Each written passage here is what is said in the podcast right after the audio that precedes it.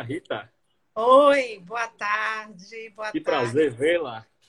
Como... Ai, tudo bem. Você tudo tá ótimo, bem? tudo ótimo. Prazer rever amigos. Assim, depois de tanto tempo, não é verdade? Um abraço virtual. É, um abraço, um abraço. Vamos lá, gente. Muito obrigado aí. A quantidade de gente chegando aí é crescente. Aperte um aviãozinho aí para espalhar aí para seus contatos, para que todo mundo possa fazer parte dessa nossa conversa aqui. A nossa conversa ao pôr do sol, né? Computação viva. Então, é um prazer enorme receber aqui é, nesse perfil do departamento, né? Importante um disclaimer, né? É, sou professor do Departamento de Ciência da Computação do Instituto de Matemática da UFBA. Tenho um prazer aí de convidar minha colega de departamento, né, a professora Rita Suzana. Rita Suzana, para quem não sabe, professora associada da UFBA, lotada no Departamento de Ciência da Computação do Instituto de Matemática e Estatística desde 2009. Né? Ela acumula aí um currículo muito, muito, muito belo, né? de diversas ações em pesquisa, ensino e extensão. vocês terem uma ideia, a professora Rita já, já escreveu mais de 100 artigos científicos sobre diversos temas, né? engenharia de software, sistemas colaborativos, educação. Ela hoje orienta seis alunos de mestrado, oito alunos de doutorado, dois alunos de iniciação científica, mas não é só isso, não. Ela já orientou mais de 80 alunos, então mais de 80 cabeças excelentes saíram aí da, das mãos da professora Rita, né? muito bem formados, por sinal. É, essa conversa de hoje é, é, é uma conversa que, que surgiu assim de um, de uma de um trabalho que a professora Rita vem fazendo, né, é, junto com colegas do departamento também, junto com seus alunos de mestrado, doutorado. Em 2008, inclusive, ela 2018, inclusive, ela recebeu um prêmio, né, de melhor artigo em uma das trilhas do Simpósio Brasileiro de Informática na Educação, um trabalho sobre MOOC, né, sobre Massive Online Open Courses, né. O, título do artigo era MOOC, uma investigação da articulação do design instrucional e da interação o texto ele foi aceito e estava tão bom que foi premiado, né? Então, a professora Rita é uma, é uma, é uma excelente pessoa para estar conversando conosco aí sobre recursos computacionais nas práticas de ensino presencial e remoto. Vamos lá! Professora, tem uma série de questionamentos aqui para a senhora que eu acho que as pessoas que estão assistindo aí também vão ter, né? Por exemplo, você é uma pessoa que tem formação forte na área de engenharia de software, né? com uma presença muito marcante aí na comunidade de sistemas colaborativos. Como é que surgiu assim essa ideia de pesquisar recursos computacionais é, para auxiliar práticas de ensino? Explica para a gente um pouco mais sobre isso. É, boa tarde, pessoal. Obrigado aí, Ivan, pela introdução. As estatísticas, às vezes, a gente nem mesmo conta, né? Mas, enfim, é, realmente é uma coisa muito legal quando a gente vê isso, porque é muito bom, né, ser professor, pesquisador, é muito bom trabalhar na UFBA, no DCC, enfim. E essa, essa pesquisa começou porque eu trabalho também na área de sistemas colaborativos, né, e sempre como engenheira de software, eu também trabalhei no mercado, trabalhei na área de engenharia de requisitos, a gente tem essa questão da engenharia de domínio. Então, a educação é muito colaboração. E a pergunta sempre que a gente faz é como software, enfim, como os recursos computacionais, sejam eles é, software ou hardware, podem apoiar melhor, né?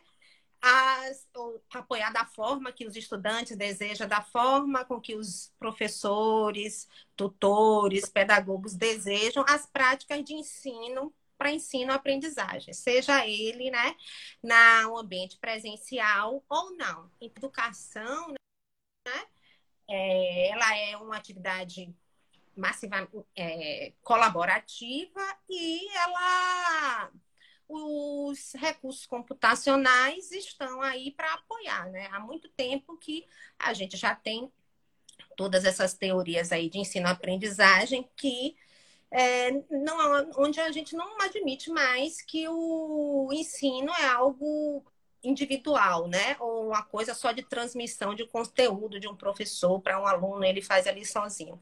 Então, é dentro desse contexto que a gente começou a trabalhar né, para apoiar esse domínio, esse domínio específico, que é a área de informática na educação. Existem várias, né? Se a gente for nos, nos, isso é um tema muito que a comunidade acadêmica científica ela é presta bastante atenção. Então, se a gente for nos eventos de computação, tem sempre a prática de ensino para banco de dados, para sistema de informação, tem também para matemática, para os outros ensinos. Então, isso é uma coisa bem interessante. Isso também, né, Ivan? Eu sou mãe, né, de dois, tenho dois filhos, um menino, uma menina.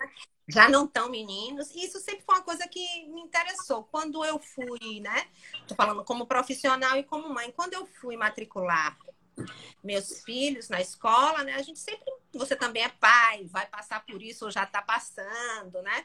Então a gente perguntar ah, qual é a filosofia, qual é a prática pedagógica, qual é o, o que é que a escola prega, como é que a escola vai ensinar né, os nossos filhos e etc.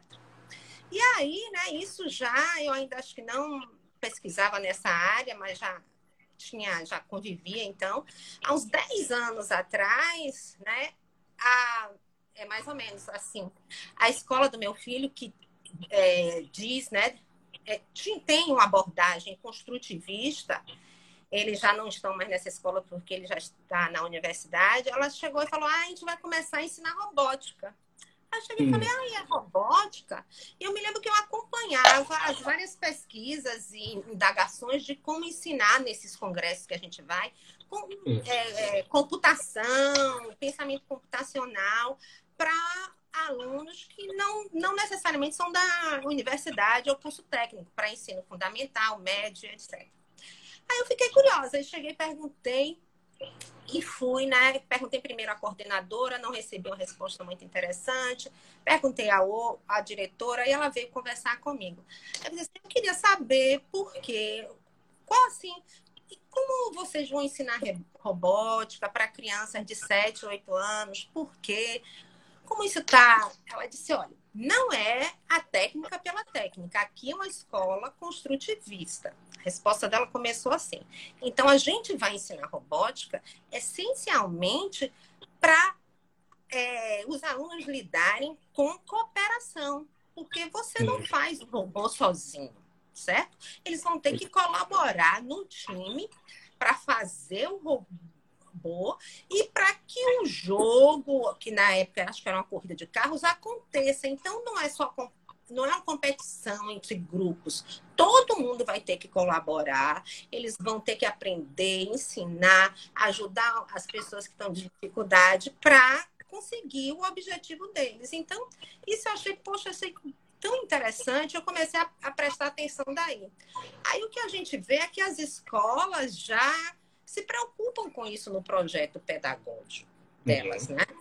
Ah, então, isso já é bastante presente na educação, nas escolas, nas universidades, sejam, né? Então, como se a computação ela já apoia as práticas, sejam elas presenciais ou não presenciais. Aí, aí eu tenho uma dúvida, assim, é, você falou aí do, do caso da, da escola que teu filho, teus filhos estudavam, eles ofereciam aula de robótica, né? Então, a gente vê isso muito sendo propagado, né? Aqui na escola, ou mesmo na universidade, ou na faculdade, enfim, tem uma série de recursos computacionais que são utilizados para auxiliar na sala de aula.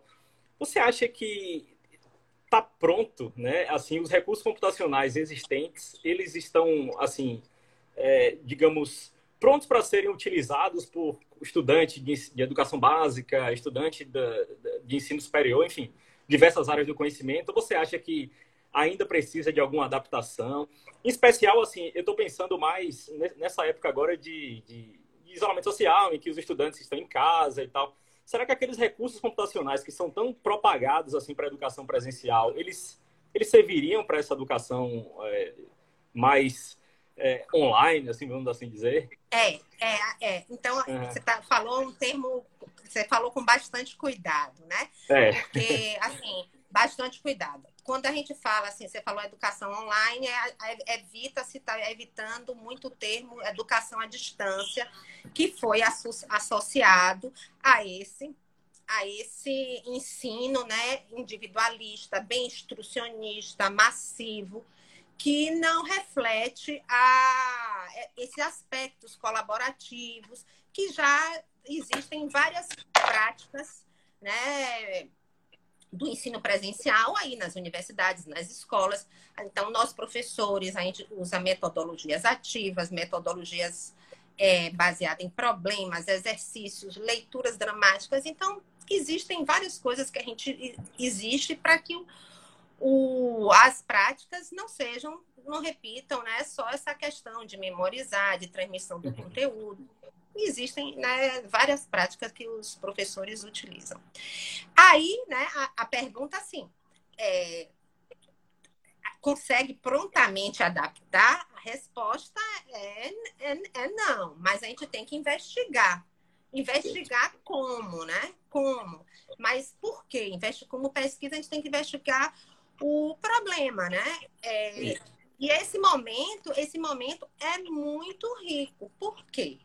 Porque nesse momento as pessoas foram, não, não é dizer forçadas, acabou, acabou que você teve que a situação, né, tanto da saúde quanto da educação, de envolver recursos computacionais para dar aulas que não fossem dentro da sua escola, dentro da sala de aula, né? Então, os professores, eles foram professores e alunos, eles agora, de uma forma é, bastante isolada, em que eles não podiam ter a presença, eles tiveram que usar esses mecanismos para encurtar essa distância.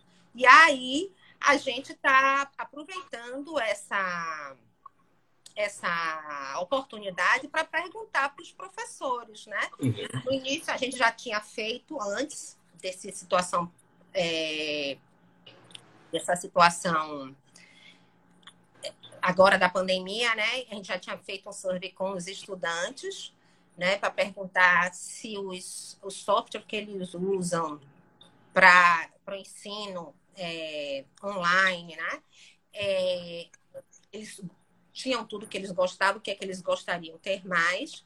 E agora a gente fez, está fazendo, está aplicando, está ainda em, em andamento essa pesquisa, um survey que a gente pergunta aos professores qual a experiência deles e como eles estão fazendo para adaptar as aulas deles que eles davam presencialmente, como eles estão fazendo, o que é que eles estão usando, com as metodologias que eles estão aplicando. E a gente tem, assim, até então a gente está com um número bom, né, para survey e tal, 150 que eu acho, 150 respostas, e tem professores do Acre ao Rio Grande do Sul que estão respondendo, e é, é, a gente só não envolveu o ensino infantil, né, mas o Fundamental 1, Fundamental 2, ensino médio e ensino universitário, eles estão, a gente já tem respondentes numa, numa gama bem variada. Tá, explica um pouquinho mais assim essa pesquisa. Ela, ela envolve estudantes de que estão sob sua orientação, obviamente, mas de mestrado, doutorado. E qual é o objetivo dela, assim? Sei que você falou. Fala um pouco mais sobre a pesquisa, assim, até para as pessoas que estão assistindo entenderem um pouco mais. É, já entenderam o contexto, né? Quem, quem é Rita e, e, por que Rita chegou. Né? Rita é uma pesquisadora cheia de curiosidade, cheia de, de ideias na cabeça e quer aplicá-las na prática, né? Quer entender como as coisas funcionam e por que funcionam. E se não funciona, o que é que pode ser feito ainda para melhorar? Então, é, a professora Rita teve uma ideia, junto com os alunos, de criar um survey para poder capturar um pouco dessa percepção das pessoas que estão na ponta, né, os usuários. Explica para a gente um pouco mais, professora. É, então, assim, no esse grupo a gente chama, né? Eu tenho alguns dos alunos eles são, eles trabalham em alguns temas relacionados e nesse grupo que a gente chama de informática na educação, a gente tem a, a Maica, de doutorado Maica, o Felipe Garrido, de mestrado a gente tem a Virgínia Vinega, temos é, alunos de iniciação científica também, que é o Gabriel Lacerda e o Felipe Abreu, que recentemente se formou também. Né? Temos também a participação do professor Esivaldo, tem uma aluna dela, a Beatriz, que trabalha junto com a gente, publicou também esse artigo. E a gente trabalhou muito uma coisa que a gente falou sobre design instrucional, né? Hum. É, é essa pergunta. Eu vou prover eu vou dar uma aula, seja no ambiente presencial ou no online. A escola vai montar o projeto pedagógico dela. Quais são os recursos que eu vou usar? O que é que eu vou utilizar? Certo? Então, a gente, na, quando eu, eu mesmo dou aula de programação, eu uso recursos de programação por pares, né? Que uhum. funcionam, os alunos gostam, eles envolvem. Bom, se eu tivesse agora que dar aula online, o que é que, como é que eu ia fazer? Isso é uma metodologia ativa, é o Dojo Code. Como é que eu ia fazer para é, portar, para adaptar? Será que eu conseguiria? Então, essa pesquisa é, começou nesse contexto. O que a gente vê assim, algumas, alguns achados, que algumas coisas que a gente já pode dizer que a comunidade compartilha, é que um AVA, né, um ambiente é, virtual de, de aprendizagem só, é muito difícil que ele se adapte de pro, tenha todas as características que os, os tanto os alunos e quanto os é, professores desejam. É muito difícil. Principalmente porque, seja na educação presencial ou na não presencial, é, a, vocês têm as mídias sociais, é, vários recursos outros, né? Que é, os alunos e os profissionais usam, independente de ser só um ambiente. Então, é como se você já perguntasse, né? Olha, eu, eu preciso, para fazer uma determinada prática, eu vou usar um, uma ferramenta para é, apresentação síncrona, outro mecanismo de gerenciamento de conteúdo. E aí está se buscando as várias formas, né? Mas o que é interessante isso é que é, nessa pesquisa que a gente fez basicamente com MOOC, né, que é o ensino massivo, você falou, mas tem uma característica bem, bem interessante. O MOOC ele pode ser dividido em ex-MOOC, que é essa questão né, da larga escala, mas também CIMUC, que o CI é de conectivismo, que ele prega várias questões, várias questões, né? Que o aluno, apesar do conectivismo ainda não ser aceito, assim, talvez pela comunidade de educação, existem alguns questionamentos se é uma teoria de aprendizagem, ela, ela prega autonomia, diversidade, abertura e interatividade sobre tudo, certo? Mas o que a gente vê é que a interatividade está muito, às vezes, fora desse ambiente. No Facebook, no, no WhatsApp, e no Instagram. E, né? e os alunos, eles usam isso também. Então, por exemplo, um exemplo típico que talvez você é, já tenha vivenciado. A gente usa na UFBA o Moodle. E no Moodle tem um fórum de notícias, ou tem um fórum de discussão. A gente sempre coloca aquele recurso lá para os alunos da, disciplina, mas aí eles preferem discutir no WhatsApp. aí, aí, aí, às vezes assim, eu fico, ah, eles estão discutindo no WhatsApp, não estão usando o fórum. Será que, que não querem que eu veja? Aí às vezes me chamam para participar desse WhatsApp. Então, não é isso. Então, são coisas, a interação, a forma com que você vai cooperar, né? Vai produzir esse conhecimento coletivo, como vai ser a coautoria desses novos é, assuntos, é, são desafios que são colocados aí né? Como é que a gente vai dar um suporte mais adequado? Uma, ah, um dos grandes desafios são as atividades que requerem prática, né? Uhum. Algumas práticas específicas. Então, isso aí a gente já vê algumas respostas que são muito desafiadoras. E aí se fala muito, né? Ensino é, online, ensino não presenciais, aspectos híbridos, mas de uma forma que as pessoas, que os professores estão respondendo é que esse período é muito rico, muito impactante e que esses recursos computacionais chegaram para ficar e, e, eles estão dispostos. Vai ser muito provável que depois dessa, dessa fase, quando o estudo passar, é, isso vai ser incorporado às práticas de, de ensino de uma forma mais, como é que eu vou dizer, mais corriqueira. Uhum, a gente tem 74 pessoas online agora, cada um mandando aí o aviãozinho aí para seus seus contatinhos aí, seus seguidores, a gente vai chegar em mil. A gente quer passar esse survey seu aí para essas mil pessoas responderem, né? Porque quanto, quanto maior a quantidade de respondentes, melhor, né? Então a gente é. vai fazer, logo após aqui a live, vou colocar lá no, no, no perfil aí do, do DCC o link, né? Para que as pessoas possam preencher o survey né, e ajudar né, a percepção de professores, mas também a percepção de estudantes, né, quanto ao uso dessa plataforma. Aí eu queria saber, assim, com esse grupo de cento e poucas pessoas que já responderam, quem são essas pessoas? Né? Você já disse assim um pouco a distribuição geográfica, né? Tem gente do país todo. Mas assim, em termos de faixa etária, de, de, de gênero, você já tem alguma, alguma percepção assim de que mais pessoas de um determinado grupo ou faixa etária, enfim, estão respondendo? Ou, ou de, de background mesmo assim acadêmico, né? São pessoas que têm pós-graduação ou são pessoas que ainda não têm uma pós-graduação. Quem são esses respondentes? Eles, a, gente, a gente fez um. O primeiro survey foi com os estudantes e foi com estudantes, é, nossos alunos da computação, porque exigi, exigia, exigia o perfil que eles tivessem é, prática de engenharia de requisitos e que também já uhum. tivessem usado os MOOC, e a maioria já tinha. Mas agora, survey, a gente só excluiu basicamente a educação infantil, um, um nicho muito. Mas esse, a gente tem, a, eu já estive olhando, a gente tem professores das diversas áreas, medicina, química, é, pessoas que trabalham, professores da área de, de gastronomia, que, que responderam assim, eu, eu trabalho com tecnologia de alimentos, eu fiz disso um laboratório, tá? Então a gente tem não tem das mais, tem um, até então esses 150 tem gente de computação também, do ensino superior, de escola pública, de escola privada, de instituição é, privada e de instituição pública.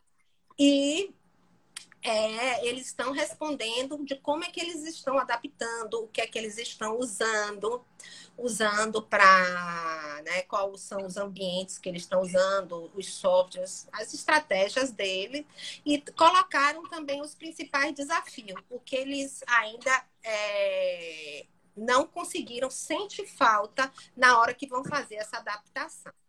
Mas a gente uhum. pergunta também como que eles pensam que vai ser o futuro, né?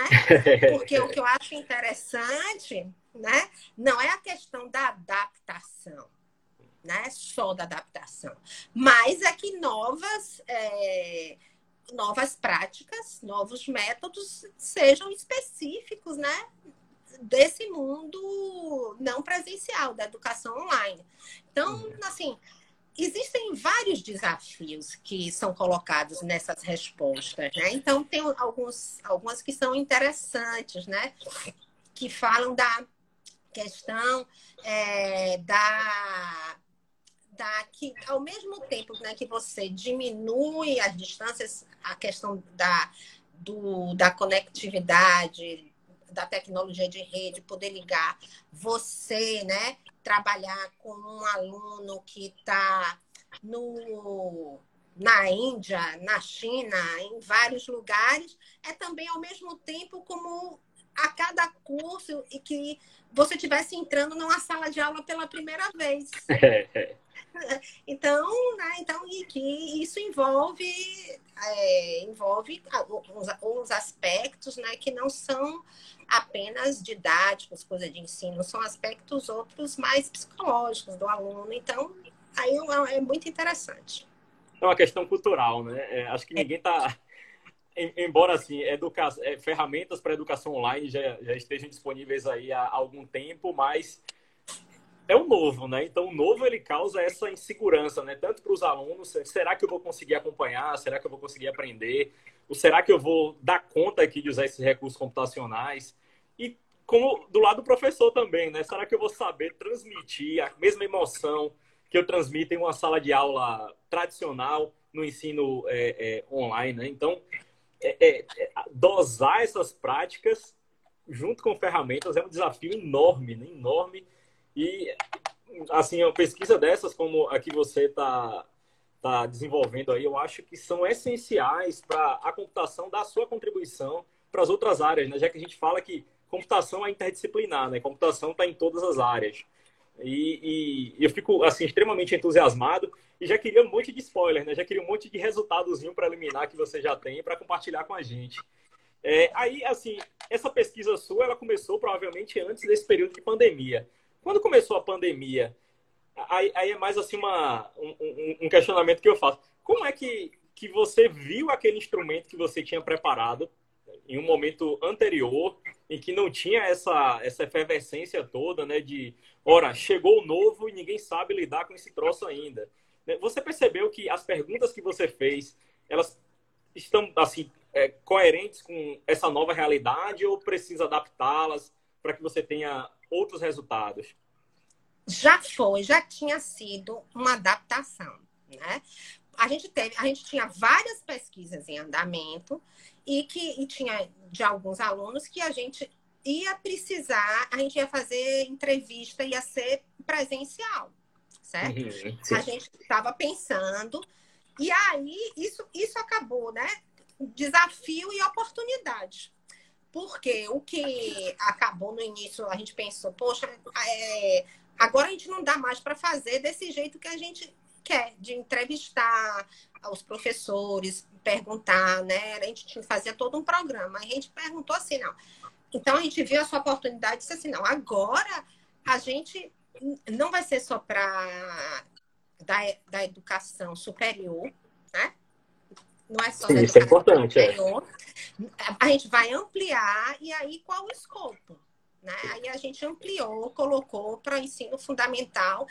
A gente assim, e o que, que a gente colocou? Não necessariamente é, a pessoa tem que ser dessa época do, do Covid, mas a uhum. gente a gente está perguntando se a, o tempo de experiência, né? O tempo de experiência que a pessoa tem, né? Então a gente queria saber, né? Como é a pesquisa era o que um software que é que você deseja, o que é que você mais sente falta num ambiente né, de suporte ao seu ensino.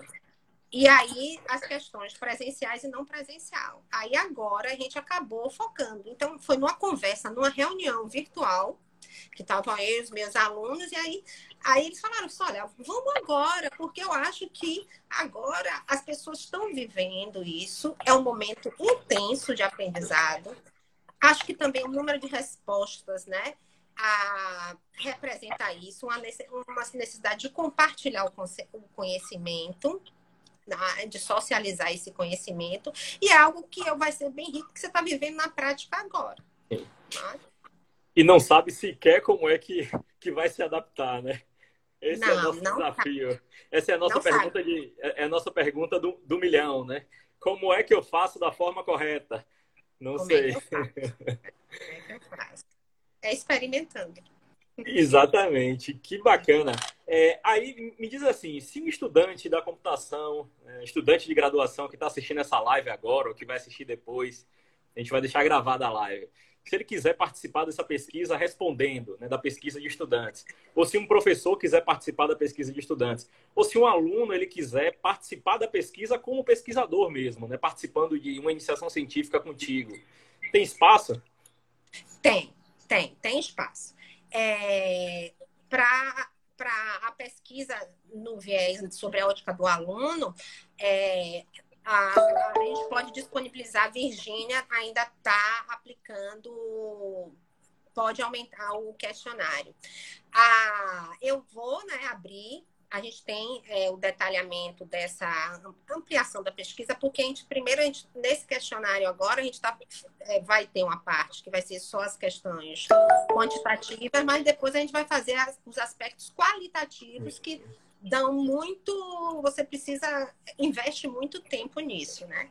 E aí é, tem vaga para mestrado, né? Espero que a gente abra quando a gente abrir aí.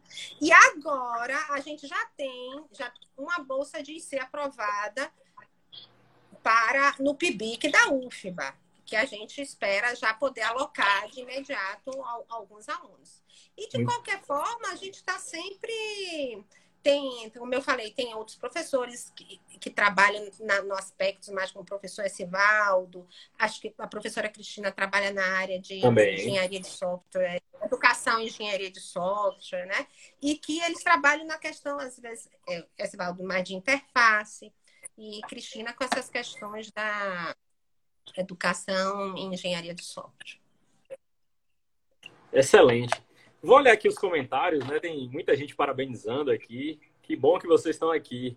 Né? Tem um comentário bem legal aqui da, da colega Gessinalda, né? A mesma emoção vai ser bem difícil, né? Concordo, concordo contigo, né? Não, não dá nem para sentir o cheiro dos alunos, né?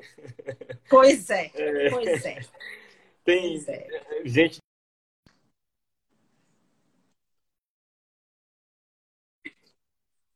Sarinha Lima falando que a discussão é fantástica, que ela tem acompanhado a situação no cotidiano de pessoas próximas, tanto do lado do professor quanto de pais e alunos, e do lado de aluno, né, já que ela também é um estudante. Eu acho que essa é uma discussão que a gente tem que envolver todo mundo, né? Tem que envolver pai, mãe em casa, tem que envolver o próprio estudante, tem que envolver professor, ou seja, é uma discussão que é ampla, né? Então você está dando aqui uma, uma bela contribuição, assim, né? no, numa visão um pouco mais geral, assim, né? no uso desses recursos é, como, como, é que, como é que a gente vai utilizar isso daqui para frente, né? daqui a um ano, daqui a dois anos. E, assim, eu tenho, eu tenho, não tenho certeza, né? mas eu tenho uma convicção muito forte de que o modo como a gente ensina, o modo como a gente ensinou até hoje, ele não serve em sua totalidade. Né? A gente vai ter que criar uma série de adaptações a isso que a gente foi ensinado a ensinar. Né? Então agora a gente vai ter que contar cada vez mais com esses recursos e saber como esses recursos podem ser utilizados assim em sua plenitude. Você falou muito bem do Moodle, né? O Moodle, assim, está aí há décadas, né? Muitas universidades utilizam o Moodle, muitas escolas utilizam o Moodle. Mas o que eu vejo, assim, é que o Moodle ele é muito subutilizado, né? Tem uma série de funcionalidades nessa ferramenta que as pessoas sequer sabem que existem. Né? Então, falta um pouco também é, de, de maturidade assim no uso da ferramenta, né? no potencial da ferramenta. E falta também, assim, talvez aquela, aquela pegada mais, digamos, hype, né? Porque os alunos querem usar o Moodle, mas preferem discutir um WhatsApp. Né? É, são perguntas assim que, que só os alunos para responderem, né? Por que eles preferem o WhatsApp e não o fórum lá de Moodle, né? Já que, por exemplo, o Moodle tem uma versão mobile, é, é uma versão que dá para usar no celular, mas as pessoas têm uma, uma certa resistência são perguntas que talvez aí suas pesquisas aí possam, possam nos trazer respostas. Né? Pessoal, se vocês tiverem perguntas, aproveitem aí. Professora Rita aí, expert no assunto, né? Sempre que a gente tem uma expert disponível, 5 horas da tarde, no pôr do sol, para discutir, né? É, a, essa questão da, da assim, de, é, como, como vai ser, tem, tem várias é, pesquisas, assuntos que a gente fala assim, buzzwords, né? Que estão uhum. começando a, a aparecer. Então, se fala, né? De lifelong learning, que é aprendizado para toda a vida. Mal. Mas o, como vai ser o aprendizado inteligente, ou seja, no contexto das cidades inteligentes. Né? Uhum. E aí se colocam, existem já vários experimentos. Né? Então, por exemplo, eu vou dar uma aula de. É, eu vou para fazer um curso de educação ambiental. Poxa, né? O trabalho em grupo dos alunos, eu posso pedir para eles escolherem dados de sensores diretos de vários países. Então, são inúmeras possibilidades, né? Que se, que se apresentam aí, que as pessoas já estão já estão pensando. Mas existem também essas questões da agora, né? Do presente, do, do cotidiano, que apareceu de uma maneira muito forte. O que a gente pode também ter observado é o quê? Que as questões da tecnologia, de comunicação, da infraestrutura de redes, isso está diferente dependendo do país, dependendo do hemisfério norte, sul, está diferente. Mas essas questões que a gente tratou agora, de ensino, de adaptação, de como vai é, é essa a cybercultura uhum. vai ser inserida no, no contexto edu, educacional. Isso é uma coisa que está acontecendo no mundo inteiro e a gente não pode dizer que é, nisso também estava. É, alguns países já estavam prontos e outros não estavam. Não, está todo mundo é, pensando sobre isso. Não é uma questão só de ter o recurso da rede disponível para saber utilizar da melhor forma na sua prática de ensino. Não é uma questão isso. Existem vários outros aspectos, né, é, da influência que vão é. influenciar isso aí. Sem dúvidas. Aí o comentário de Davilene aqui. Davilene, que bom que você Davilene. apareceu, né? É, é necessário investir mais nas TIC, né? sem dúvidas. Né? É, é, se não se investe mais nos recursos computacionais, eu acho que a coisa não anda. Mais comentários aqui, Maica, realmente tem muitos pontos a discutir e trabalhar. Maica prestigiando aí a, a orientadora, que legal. Professora Laís, muito bom tê-la aqui também. Tem uma pergunta bem legal. Qual seria o primeiro passo para começar a educação online? Professora Rita, sabe como responder essa pergunta? Muito difícil. Ai, é difícil. O passo, mas assim, você está perguntando no contexto que numa, de uma escola, de um professor. Existem, né, existe o que eu falei, né? O design instrucional. Design que é que instrucional. Você, você pensa, olha, eu quero dar uma, eu quero fazer uma aula tal e quais são as práticas que eu vou vou poder usar. Então, você é experiente, você não é experiente, você já, já é professor já usa a sala de aula, já, já tem essa prática de ensino? Não tem. Eu mesmo, logo no ensino, logo no início, assim, da, do isolamento, eu fiquei pensando em várias coisas, né? Uhum. Assim, poxa, é, teve, teve. Eu sei que teve escolas, por exemplo, que disseram assim, ó, aqui em Salvador, né? Eu não sei fazer isso. Eles não não tinham experiência nenhuma, não usavam nenhum ambiente assim, um, um Ava um Moodle para fazer gerenciamento de conteúdo e contrataram, a quem perguntou, consultorias para ajudarem eles. Uhum. Mas por, contrataram mesmo. Isso aí tá vendo? Para os alunos de computação, tá, é, talvez seja uma ótima oportunidade de negócio. Então, eles não saberam. Outros já tinham, já, já estavam no nível, já usavam gerenciador de conteúdo, aí foram colocando, fizer, tiveram uma transição menos abrupta, né? Mas, assim, eu, a minha experiência pessoal de como começar, que aí eu posso compartilhar com você, aí eu fiquei pensando, né? Então, por exemplo, eu uso na aula de programação orientada a objeto, eu uso a técnica de Dojo, eu... É, programação aos pares, eu boto o problema, eu, os alunos ficam resolvendo aos pares e os outros alunos falando sobre tá assim, tá certo, porque não faz isso? E a gente fica discutindo. Aí eu cheguei e pensei assim, poxa, se eu tiver que dar essa, usar esse método na educação online, como é que eu vou fazer? Aí eu pensei, né? Acho que vou fazer assim. Como é que eu vou fazer para andar e olhar, né? Porque eu ando e olho. Tem um aluno lá que está transmitindo, tá na projeção, ele está fazendo o código dele, o par está fazendo, mas eu fico olhando os outros alunos, como é que eu vou fazer isso? Como é que eu vou entrar? Mas aí eu pensei, né? Claro que eu, eu pensei, mas eu disse, sabe como é que eu vou fazer? Eu vou perguntar para eles também, como é que eles acham que eu devo fazer.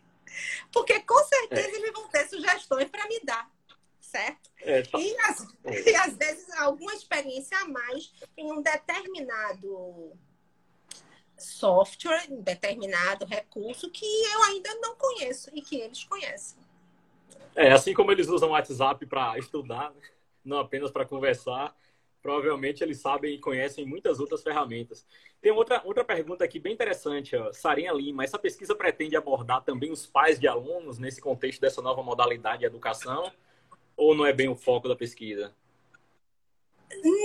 Não, no início não. Mas uhum. assim, Sara, Sara não é nada que a gente não possa é, descartar. Porque, por exemplo, a questão existe hoje, né? Uma questão do homeschooling, né? Existe, que envolve Sim. também os pais.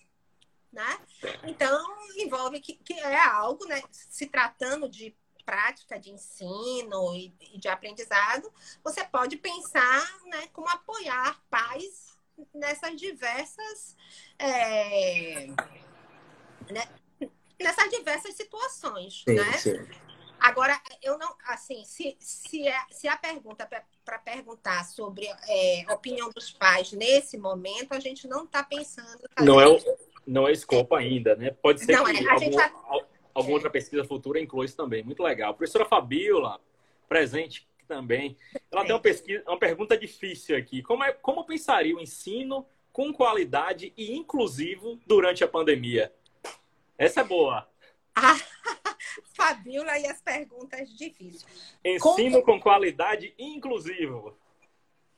Pois, isso é uma pergunta, assim, a questão, como eu falei, é, primeiro você tem que ter a, a tecnologia da comunicação é, chegando a várias pessoas. E nisso, a gente sabe, né, trazendo a nossa realidade para que a gente não tenha tudo isso. Segundo, você tem que discutir essa questão mesmo do projeto pedagógico, né? O design da instrução. Aí eu acho que pensando como instituição de ensino, a instituição de ensino ela teria que pensar nisso. E, como eu já disse, elas estão em diversos, vamos dizer, fases, né? é, ela tem que pensar nisso, mas também não pode deixar de pensar nas especificidades de cada de cada de cada área, de cada área, curso, né? De cada Verdade. área, de cada recurso. Agora, assim, se, se a gente for pensar, é, os desafios não são os mesmos. Quando se você está perguntando, Fabiola, em questão de qualidade, os desafios não são os mesmos. Enquanto a gente, o que é que a gente quer se no ambiente online, é, online não, ou não presencial, né?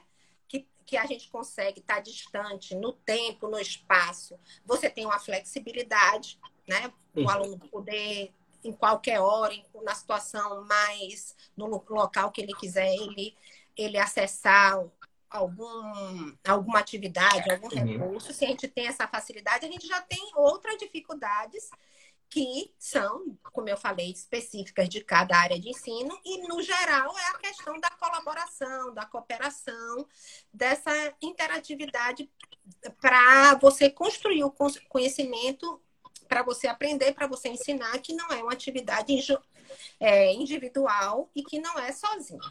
Né? Então, eu acho que é, a pergunta, assim, a qualidade vai, é determinado muito pelo objetivo que você quer, tanto como instituição e quanto pelo como disciplina né, específica. E eu acho que esse momento é um momento é, especial que você teve que fazer, fazer, né? Não sabe como fazer e começou a fazer e aprendendo ao mesmo tempo. Né? Mas assim, a qualidade aí. Trocando, é, trocando, trocando, a, trocando a roda do carro com o carro em movimento, né? Exato. Exato. Te vira para aprender, né? Mas quando ela fala assim de é, educação inclusiva, a gente tem, tem assim tem, tem relatos de estudantes que, por exemplo, têm dificuldade, né, com o uso de recursos computacionais. Então, talvez não seja é, apenas ter acesso ao recurso, mas saber como utilizar o recurso, né? E aí, mais oportunidade para estudante da área de computação, né? Ensinar de modo colaborativo esse povão todo aí que chegou agora e não sabe usar um recurso computacional. Então, vem muito do design instrucional. Acho que é, é uma temática que ela agora ela vai ganhar um fôlego absurdo aí, porque a gente vai ter que se reinventar, né? Criar novas formas, novas práticas de ensino, né? Muito, muito bom. Eu ver mais perguntas aqui. Tem Deixa eu só falar uma coisa. Por favor, aqui. por favor. A questão é, por exemplo, é, a gente tem que é, as escolas públicas, universidades públicas, várias delas estão com as, as, as aulas suspensas, né? Mas, assim, nesse survey que eu estou colocando, muitos respondentes são da área pública, dizem que é, da, é isso. E, assim, ele, é como se, mesmo tivesse isso, ele, as pessoas, de alguma forma, estão chegando aos seus alunos, certo? Então, é como se entendesse, né, que eu, eu, eu posso, a qualidade no momento é essa, e eu vou chegar dessa maneira. né? mais inclusiva, no, depois desse período, a gente vai ter que pensar e se debruçar muito sobre isso. É, aí as instituições de ensino, aí todas elas, né, de educação básica, de educação superior, vão ter que criar artifícios aí para lidar com essa situação que é excepcional, né? Ninguém estava esperando isso acontecer, né? Aí tem, tem uma pergunta aqui que é bem recorrente, né? Os professores têm se questionado muito, Marinha 20, os professores têm se questionado muito se essa tecnologia toda será usada depois da pandemia, pois algumas plataformas são muito complexas e acabam sendo difíceis e pesadas para serem usadas. O que, é que você acha? É, Maria, questionamento é, até Maria. meu também. É, e isso é, uma, é outra questão, né? Porque, por exemplo, a, a ferramenta pode ter o recurso, mas devido à questão da conexão, esse recurso não fica bom, como a gente foi interrompido aqui. É. Então, né? Então, é, é, existem ferramentas que, ou existem, por exemplo, abordagens práticas que você pode, por exemplo, colocar, pedir seus alunos para ligarem as câmeras e você interagir com eles, né? Se de repente, mais uma turma já, né? Uma turma de 50, de 20 alunos, você pode dividir em salas, ver ou vê-los ao mesmo tempo, mas já uma turma de 50, de, é. de mais, já é complicado. Eu vou suportar essa transmissão toda. Então, são desafiantes mesmo. São desafiantes. São muitos desafios que a gente vai colocar.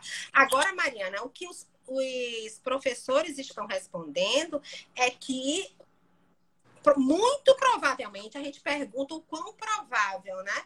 Muito provavelmente esses, eles utilizarão recursos que ainda não tinham sido utilizados, eles vão incorporar as práticas de ensino deles. Fantástico. Tem uma pergunta aqui de Leila. Leila Carita. A UFBA tem discutido alternativas para ensino virtual nesse período de pandemia. Leila, é, é, a universidade ela tem apreço por conhecimento, né? Quem está acompanhando a UFBA sabe que a UFBA não está parada, né? Ela está viva em movimento mais do que nunca. E tem um, um, um movimento que a UFBA está puxando, né? Que a administração central da UFBA está puxando, chamada UFB Movimento, né, que serve para acolher exatamente iniciativas e ideias e, e, e trazer para o front aqui discussões nessa natureza. Então, acompanhe aí os canais de comunicação da UFBA, que em breve a UFBA vai ter é, é, um, novidades nesse assunto, né? Após uma série de discussões que começaram lá no Congresso UFBA e agora, é, a partir de amanhã, no Congresso da Andifes, né? Então, muita coisa boa aí vem pela frente, né? A UFBA não está parada, a UFBA está se movimentando. Tem uma pergunta bem legal aqui do professor Ricardo Rios. Muito obrigado pela presença, professor. Com a pandemia, a computação está mais próxima da população. Na pós-pandemia, como a computação pode auxiliar no ensino geral de matérias do currículo básico? Essa é legal. É pra, essa é para o Ivan, né? Essa, essa é para mim, essa é para mim. É para o ensino, é ensino básico? Matérias do currículo básico. Ensino ah, geral de matérias do currículo básico. Eu acho assim que é, quando você fala computação, né, vai desde o, o, computador como computador, né, que aí você pode usar o, computador como disponibilização de conteúdo, correção de correção, como meio de, como é que eu vou dizer, autoria, né? Autoria. Então você pode, eles discutem no WhatsApp, mas depois o que tudo que eles resolveram discutir no WhatsApp, eles vão lá e façam um exercício no, no numa ferramenta de autoria Isso. colaborativa. Não vamos citar nomes, que tem vários. E a questão da interação mesmo, né? Mas esses, assim, enquanto em outros colocados falando de novo, né? Tem que estar disponível, né? A gente tem que fazer chegar a, os recursos têm que é, se, se, chegar para os alunos. Se perguntam muito, né? Já que eu, conheço o Ricardo, aí tem aquela coisa da inteligência artificial, aí fala muito, uma das perguntas, né? Aí depois vou deixar essa pergunta para o Ricardo responder numa live dele, né? Sobre as questões de machine learning, de inteligência artificial substituindo o professor. é, capcioso, Ricardo. A próxima live é sua, viu? Pra você responder esses, esses assuntos aí. Tem um, tem um comentário bem interessante aqui de Toshiba8121. Antes eu não poderia usar celular em sala de aula e agora eu devo? É, assim, eu, eu acho que hoje em dia, eu já, já tive, né? Às, às vezes, se você vai usar para pesquisar um conteúdo, né? Para fazer para fazer qualquer coisa da sala de aula que está ali, e ele é uma ferramenta para contribuir para o seu conhecimento ali dentro da sala de aula, eu não vejo problema nenhum. Porque o que, é que eu acho agora? É, é ruim você ter aluno conversando outras coisas na sua sala de aula? É. E agora o aluno, às vezes, não está conversando com o outro e está conversando lá com o celular, se distrai do celular. Então, só mudou a forma, né? Não é, não é o, o celular em si. Tenho até uma ideia, criar um aplicativo de jogar papelzinho pelo celular para ver se funciona pois é. Essa, essa devia ser ótimo. Quando você tiver, tiver olhando o pessoal, você bota assim e vai. Enfim. É. Bacana. Mais uma pergunta aqui. Essa daqui é da professora Tatiane, Tatiane Rios. Obrigado também por prestigiar a live. Pergunta para o entrevistador, que é pesquisador em engenharia de software: como serão desenvolvidas as novas ferramentas de ensino online? As principais conferências estão discutindo mais isso? Tati, tem uma série de conferências dentro da área de engenharia de software que estão focadas exclusivamente em educação e engenharia de software. É, então, assim, o tempo todo a gente tem, tem discutido nos fóruns, né, tanto no Brasil quanto fora do Brasil, é, de metodologias de ensino, de práticas de ensino para engenharia de software. Mas, claro, aquilo pode ser instanciado para outras áreas do conhecimento também. Assim, eu não posso dizer agora exatamente é, é, que tudo que está disponibilizado que funciona para todo e qualquer cenário, mas eu acredito que tem muitas ideias, mesmo que seminais, que são muito interessantes que podem ser aproveitadas de alguma forma. Então, assim, a área está bem antenada, mas eu acho que uma área que, que vai trazer uma série de, de benefícios aí para a educação básica é a área de informática na educação mesmo, né? Com o seu grande simpósio, né? o simpósio, agora Congresso Brasileiro de Informática na Educação, que tem uma série de fóruns internos em discussão e, e, e, sempre tem né, a ideia de novas ferramentas, de novas práticas que são discutidas. Né? São fóruns bem interessantes. Eu acho que vale a pena acompanhar essas discussões mais relevantes e mais atuais. E o, em se tratando assim de engenharia de software, esse ano a gente tem o, o Congresso Brasileiro de Software, que ano passado foi realizado em Salvador, que esse ano vai ser virtual. E tem um, um, um espaço que é dedicado para educação e engenharia de software. Então vai ter muita coisa de prática de ensino para essa era de distanciamento social, né? Como é que as coisas vão acontecer. Então, é bom ficar acompanhado aí nos anais do evento. Professora Rita, a gente está chegando quase no finalzinho da live. Então, vou deixar para você aqui um, um, enorme agradecimento né, de você abrir aí as portas de sua casa para conversar conosco aí sobre esse tema que como muita gente falou aqui, mais do que atual, né? Recursos computacionais para a educação, para a prática de ensino presencial, para a prática de ensino remoto, ou por que não chamar de práticas híbridas de ensino, né? Acho que daqui para frente a gente vai começar a escutar bastante esse termo, né? Tanto tanto na, na, na, na literatura técnica quanto na mídia, né? Educação híbrida, talvez, né? Tem uma aposta uma aposta minha aqui para os próximos para os próximos anos. Então, muitíssimo obrigado por ter reservado esse espaço em sua agenda e muito satisfeito de ter visto que, que tem professores da computação que estão é, dedicando sua vida, né, dedicando seu amor, seu esforço para contribuir para contribuir com a sociedade, né, uma sociedade mais professora Fabiola disse há pouco ainda, né, mais inclusiva e que traga educação cada vez mais de qualidade, né, para que a gente consiga chegar aí aonde a educação pública deve ir, né nos, nos rincões, né? Para a gente conseguir formar cada vez mais cabeças pensantes que possam contribuir de modo geral aí para o avanço da, da nossa sociedade. Então, espaço para você aí, quiser o fechamento, fica contigo aí. Ah, tá. Eu queria agradecer, né? Eu acho assim essa iniciativa do das lives é, foi muito boa. Vai, vão ter, vai ter muita coisa boa para a gente discutir aí. A gente já colocou algumas, né, algumas possibilidades. Então, todas as terças a gente vai estar por aqui fazendo alguma coisa, apontando algum tema de pesquisa, de atualidade, algum problema em que a computação esteja inserida. E eu, assim, fiquei muito feliz em ter aberto. Né? Se quiserem postar, me perguntar alguma coisa, eu, meu e-mail é rita.suzana.ufba.br. Eu vou colocar o survey certo? E vou colocar os diversos surveys que a gente está fazendo. É muito importante, né? A questão da, das respostas, né? Às vezes a gente fica pensando, não são muito grandes, que não vai contribuir, as contribuições são de grande valia e a gente vai compartilhar, a gente se comprometeu em compartilhar os resultados com todos os respondentes que assim desejarem. Então, muito obrigado. Um abração virtual e até a próxima. Muito obrigado a todo mundo que participou aí. 80 pessoas online. Muito legal. Um abraço a todos vocês.